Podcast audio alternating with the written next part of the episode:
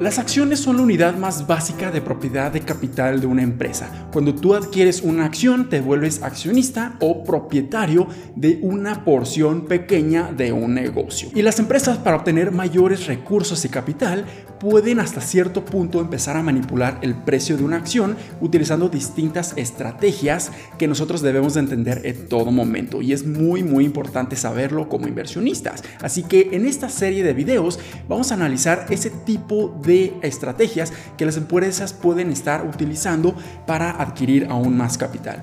Y estas estrategias pueden incluir el emitir nuevas acciones, poner nuevas acciones en circulación, pero también incluso la recompra de las mismas o simplemente dividir estas acciones en partes más pequeñas para obtener diferentes beneficios.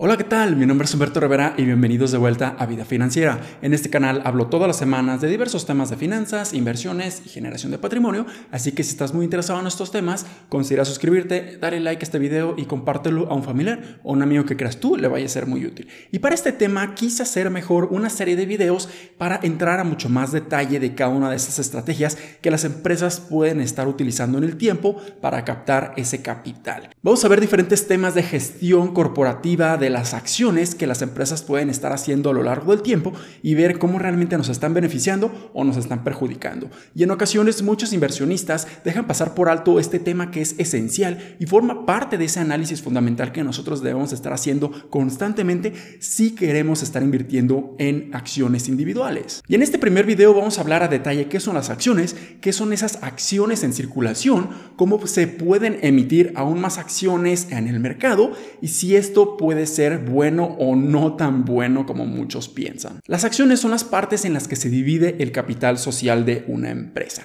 Cuando nosotros nos convertimos en accionistas, tenemos ciertos derechos, ya sea a votar, a decidir o ver cuáles son las mejores decisiones corporativas que la empresa puede estar tomando en un debido momento, pero también podríamos estar recibiendo grandes beneficios como el pago de dividendos o esos pagos periódicos que la empresa y sus utilidades nos pueden estar distribuyendo de una manera periódica o si nosotros simplemente decidimos vender esta acción, podríamos venderla en una apreciación y ganar un cierto rendimiento. Y las empresas para adquirir este capital o este dinero para seguir operando y creciendo pueden acudir a dos diferentes estrategias principales. La primera es acudir a pedir dinero prestado mediante deuda a instituciones financieras principalmente con la promesa de que la empresa va a regresar este dinero al banco o a la institución financiera más intereses, más una ganancia adicional.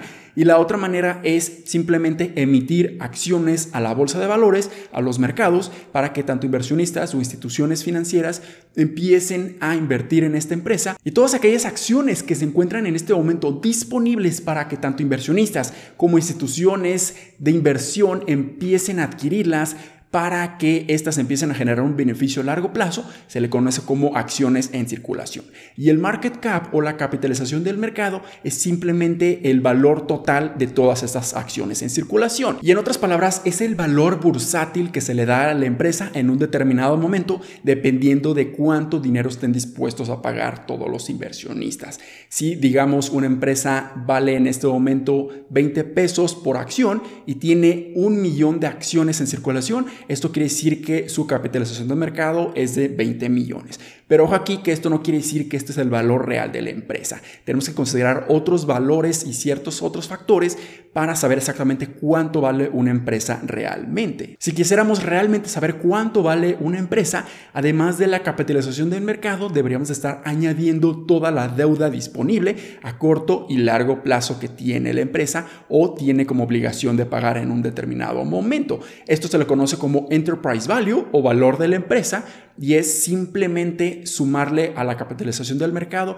toda esa deuda que tiene tanto a corto y largo plazo, pero también restándole el efectivo que tiene disponible. Y en otras palabras, es simplemente todo el dinero que necesitaríamos nosotros para adquirir por completo esta empresa. Y tanto el market cap como el enterprise value nosotros lo podemos obtener de una manera muy muy sencilla utilizando plataformas financieras. En este caso nosotros podríamos meternos simplemente a Yahoo Finance y en la sección de statistics o en estadísticas y en este caso, por ejemplo, si quisiéramos saber exactamente cuál es la capitalización del mercado o el market cap de Apple es de 2.2 2.12 billones de dólares y su enterprise value es de 2.18 billones de dólares. Y probablemente la estrategia más común que utilizan las empresas que son sobre todo de alto crecimiento o son bastante jóvenes para captar nuevo dinero es emitir nuevas acciones. Y la emisión de nuevas acciones es simplemente el añadir nuevas acciones en circulación para que nuevos inversionistas tengan la oportunidad de invertir en esta empresa y tengan grandes beneficios a largo plazo. Y esto suena bastante positivo porque ahora la empresa va a tener aún más capital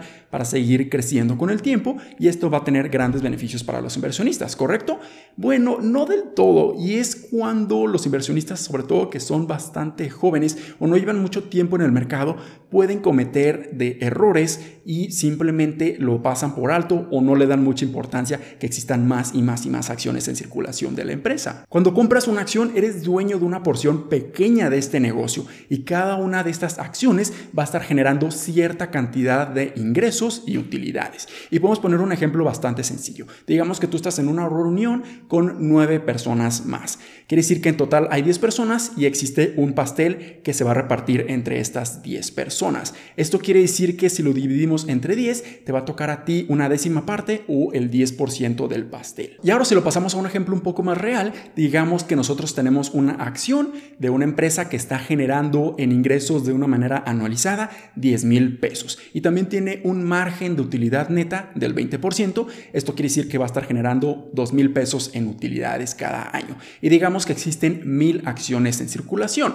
Esto quiere decir que cada acción va a estar generando aproximadamente 10 pesos de ingresos y también va a estar generando aproximadamente 2 pesos de utilidades. Esto es bastante bueno porque tú vas a tener grandes ingresos por cada una de estas acciones que vayas a tener. Pero si la empresa ahora emite mil acciones adicionales, o sea, ahora existen el doble de acciones en circulación, ¿qué le pasa a tu apropiación en esta empresa? ¿Qué le pasa a tu rebanada de pastel? Y si regresamos nuevamente al ejemplo de la reunión, digamos que eran 10 personas inicialmente, pero ahora llegan 10 personas más. Si el pastel se mantiene exactamente igual en tamaño, pero ahora hay 10 personas adicionales en la reunión, eso quiere decir que tu rebanada de pastel va a ser tan solo la mitad de la rebanada que anteriormente ibas a tener. Esto representa que tuviste una reducción del 50% en tu apropiación de este pastel y representa que vas a tener solamente el 5% del pastel total. Y si regresamos al ejemplo de la empresa, ahora que existen 2.000 acciones en circulación,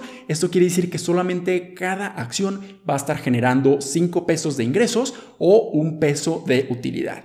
Esto es bastante negativo porque ahora tu dinero está generando menos dinero. Cuando existen más acciones en circulación de una empresa en la bolsa de valores, se le conoce como dilución de acciones. Y esto prácticamente es un asesino silencioso que afecta considerablemente a los inversionistas a muy largo plazo. Y es muy malo que la empresa lo haga, pero en ciertas ocasiones muy muy específicas hace sentido que las empresas estén buscando este tipo de beneficios para capitalizarse, porque probablemente sea mucho más barato obtener capital o dinero de esta manera que simplemente pedir prestado a instituciones bancarias porque les va a salir mucho más caro, van a estar pagando más dinero en intereses. Pero esta estrategia solamente hace más sentido cuando la acción de esta misma se encuentra sobrevalorada, se encuentra por arriba de su valor intrínseco. Pero realmente las empresas tienen que estar justificando si esto realmente va a estar generando más y más y más ganancias y si realmente el incremento o el crecimiento de la empresa va a tener el mismo ritmo incluso mayor al incremento de las acciones que se están añadiendo en circulación en la bolsa de valores. Y ya vimos que la dilución de acciones realmente lo que está haciendo es tal cual diluir tu apropiación en una empresa en específico. Esto es bastante malo porque ahora cada una de las acciones que tú vas a estar teniendo van a estar generando menos y menos dinero. Pero probablemente te podrás estar pensando que esto no te afecta tanto o a lo mejor no te estaría afectando a corto o largo plazo porque el precio de la acción se va a mantener igual. Y esto en ocasiones no es verdad. Realmente existen muchísimas maneras de evaluar y muchísimas maneras de que los inversionistas, Wall Street y toda la bolsa de valores en general se estén dando cuenta de todo esto y hagan que el precio de la acción esté fluctuando y se vaya ajustando a lo que la empresa vale en este momento. Y como resultado de todo esto vamos a ver que fundamentalmente el precio de la acción ya no va a ser tan atractivo o puede verse que está ahorita incluso más sobrevalorada.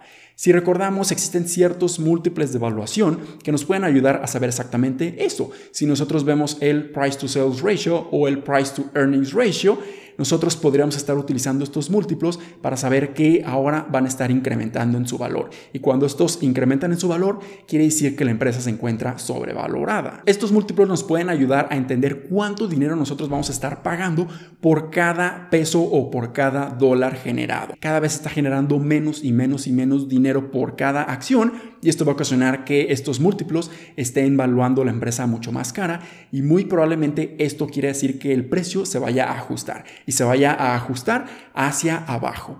O sea que nosotros podríamos estar perdiendo apreciación en la acción y esto como inversionistas es bastante, bastante malo. Y si tú no conoces estos múltiplos o no sabes exactamente cuáles son estos múltiplos de evaluación, aquí voy a dejar un video en las cartas que tiene muchísima información y estoy hablando a detalle de cada uno de estos. Y un ejemplo completamente real de una empresa que existe puede ser el de Tesla, en donde a lo largo del tiempo y sobre todo a lo largo de los últimos años ha estado haciendo muchísimas emisiones de nuevas acciones al mercado y esto está ocasionando que estén diluyendo nuestros retornos. Nosotros vimos que en el 2020 hubo una gran recuperación en esta acción y en todas las acciones en general en la bolsa de valores, pero específicamente hablando de Tesla, hubo muchísima apreciación y esto ocasionó que el precio de esta empresa empezara a volar incrementar de una manera exponencial y ocasionó que el precio de esta empresa estuviera realmente por arriba y por mucho del valor intrínseco. Y lo que estuvimos viendo es que la empresa empezó a emitir nuevas acciones